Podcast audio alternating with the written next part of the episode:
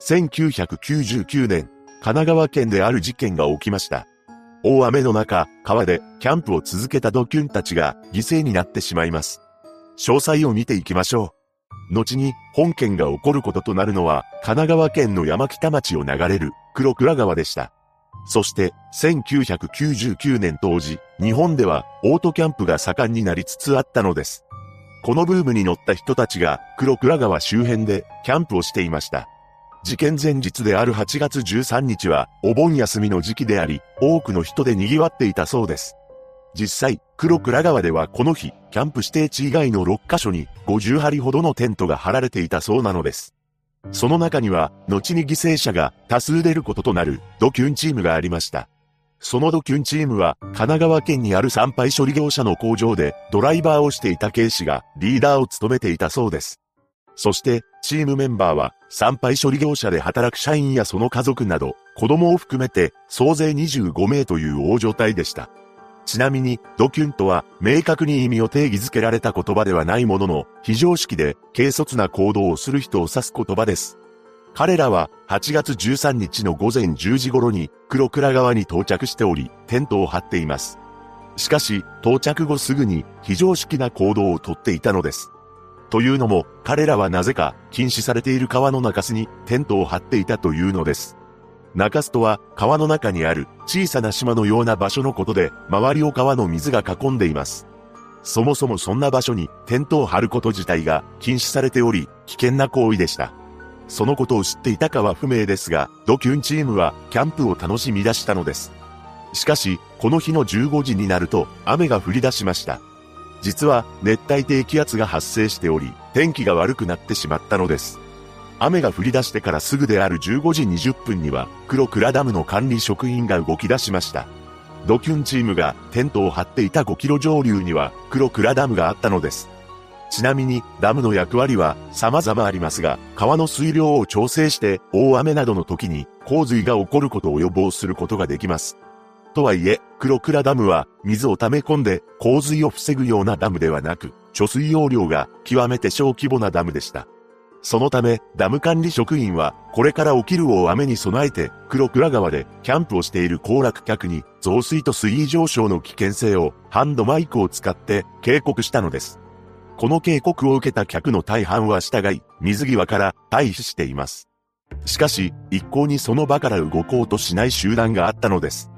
その集団というのが、警視率いるドキュンチームでした。彼らは警告をしている管理職員のことを冷ややかな目で見ていたそうです。また、この時に地元の老人が、この後水位が増えるから、早く避難した方がいい、と忠告したと言います。しかし、警視たちは、馬鹿にして笑いながら、大丈夫だよ、俺らは慣れているから、などと反論したというのです。そんな態度を見せられながらも、老人は彼らのことを心配し、次の言葉を投げかけました。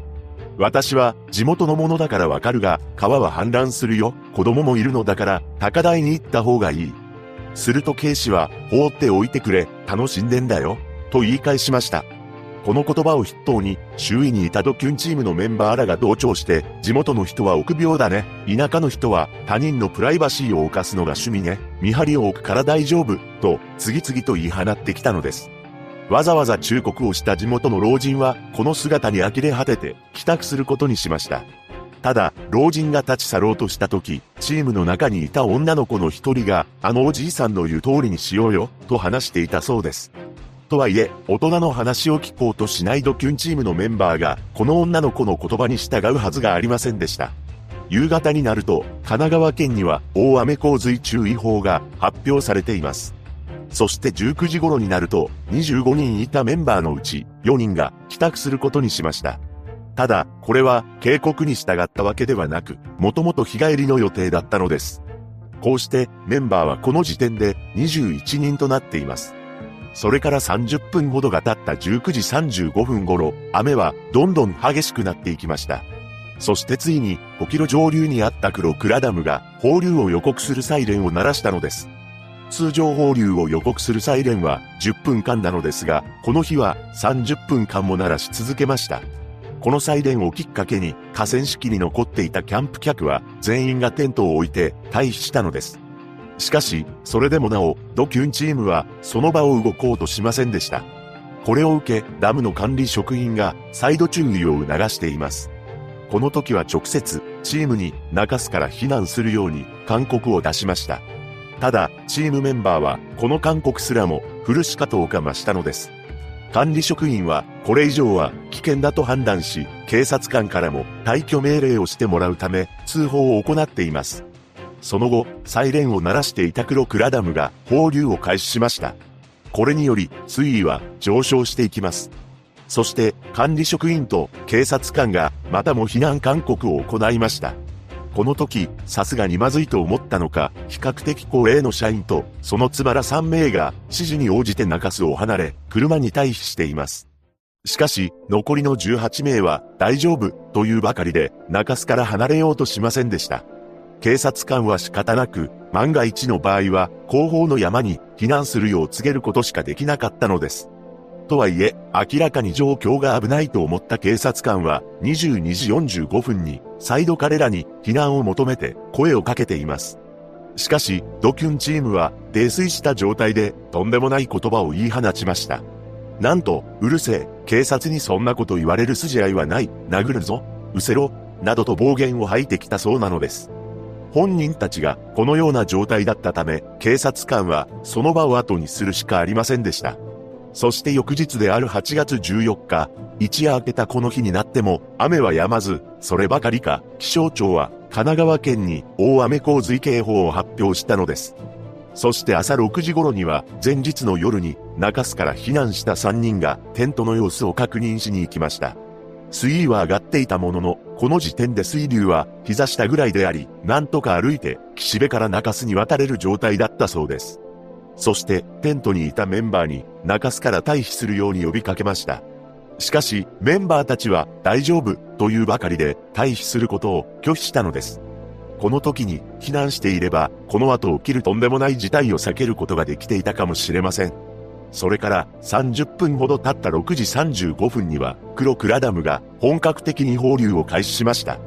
こうして一気に水かさが増していったのです。7時30分頃には警察官が巡回し、テントから2メートル付近まで近づいています。ただ、テントからは何の反応もなく、警官はその場を離れるしかありませんでした。そして8時になると、ついに濁流が中洲を囲むようになってしまい、対岸とも陸続きではなくなってしまったのです。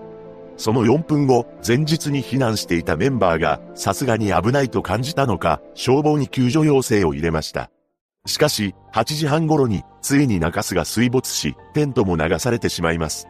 驚くべきことに、この時の水深は、普段よりも85センチ高い1メートル程度になっていたというのです。こうなると、到底歩いて避難することなどできるはずがなく、キャンプを続けていたドキュンチームの18名が川に取り残されてしまったのです。ここでようやく事態の大きさを理解したのか、一行はパニック状態になりました。そして9時7分には救助要請を受けた救助隊の5人が現場に到着しています。10時頃にはレスキュー隊員の11名のうち2名が断崖地帯に対岸に到着しました。また、テレビカメラも現地に到着し、中継が始まっています。この時、1時間で38ミリの雨が降っており、バケツをひっくり返したようなと表現されるような土砂降りだったそうです。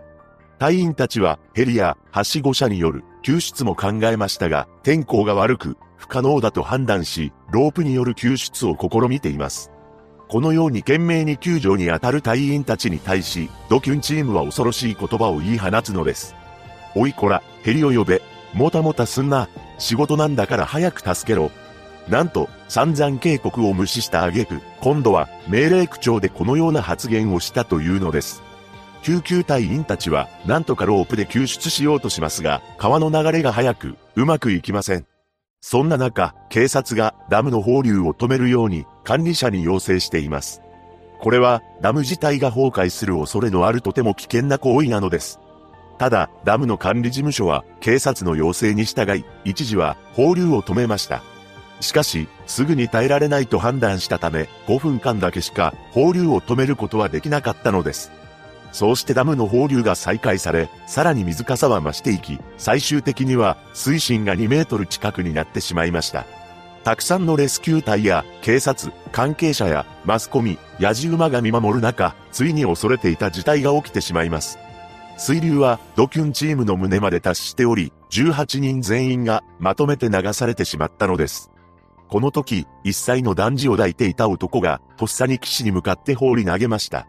そして、別グループのキャンプ客の男性が、危険を顧みず、その男児を救い上げています。その後、運よく大人3名と子供1名が対岸に流れ着いたのです。しかし、残りの13名はそのまま流されてしまいます。そして彼らが流された数十メートル下には、八万円亭という川の水を貯めることができる場所があったのですが、この時は滝のようになっており、次々とドキュンチームが落ちていきました。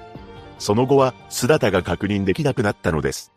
翌日、天候の回復を待って、前日に運よく、対岸に流れ着いていた4名が救出されました。しかし、この時に救出された警視は、救助隊に次のように話したそうです。テントを回収したら返してほしい。なんと、この時点では警視の妻と1歳の娘はまだ行方不明の状態であり、懸命に捜索が行われていたのにもかかわらず、テントの心配をしていたのです。さらに、警視は、にわかに信じられない言動をしています。というのも、救助された4人に、地元の方がおにぎりを作って差し入れたらしいのですが、彼は、そのおにぎりを口にすると、まずい、こんなもの食えるか、と言いながら、地面に投げつけたそうなのです。その後、警察、消防、自衛隊340人体制で捜索を行い、8月29日までに流された13人全員が変わり果てた姿で発見されました。ちなみに、救助や捜索に要した費用のうち、地元自治体である山北町が負担した額は4800万円であり、神奈川県警が要した費用は人件費のみで1億円となったそうです。これらの費用は全て税金で賄われています。そうして13名の犠牲者が出た本件なのですが、2011年には生き残った一人と思われる少女がブログで当時のことを綴っており、炎上しています。そのブログには次のように記載されていました。たまにね、私、ふとあの時のことを思い出すんだ。あれは、一体何だったの？どうして私の家族なの？私さえいなければ、ママは生きていたんだ。パパがね、私を抱いてて、ママがパパに助けを求めていたんだ。手を伸ばしてね、一生懸命流されないようにしてたんだ。けどね、パパまで水に連れて行かれそうで怖かったんだ。だからね、パパやめて、って言ったんだ。そしたらパパがママの手を離したの。そしたらママ、水と一緒にいなくなっちゃったの。これって私のせいだよね。ごめんね本当に。今でもママが戻ってきてほしいと思っている。あと、Y にも戻ってきてほしいんだ。私には妹がいたんだよ。ママがいなくなっても明るいあなたでいてねっていろんな人に言われた。そう簡単に言うなと思ったよ。けど私なりに頑張ってきた。毎日明るく生きてる。このブログが掲載された当時の少女の年齢と事故当時に助かった少女の年齢が一致しており、妹の名前などから特定されたようです。このポエムのような文章に加え、次のような内容も書かれていたと言います。前日から危険を知っていた地元民から放置された前日に無理やり避難させるべきだったのに、職務怠慢、真剣に救助活動してくれたら、こんな人生じゃなかったのに、これに加え、彼女が飲酒していたことも発覚し、とんでもない炎上となりました。その後ブログは削除され、彼女の消息は不明となっています。ちなみに、本件で登場した様々なドキュン発言についてですが、信用度の高い情報ソースはないものの、雑誌、噂の真相に掲載された読者投稿記事や、週刊実話を発行する会社が運営するニュースメディアの地元記者の証言が元になっているようです。ドキュンが川に流された本実験。犠牲となった中には1歳から9歳までの子供が4人もいたようで、かわいそうでなりません。二度と同じような事件が起きないことを祈るばかりです。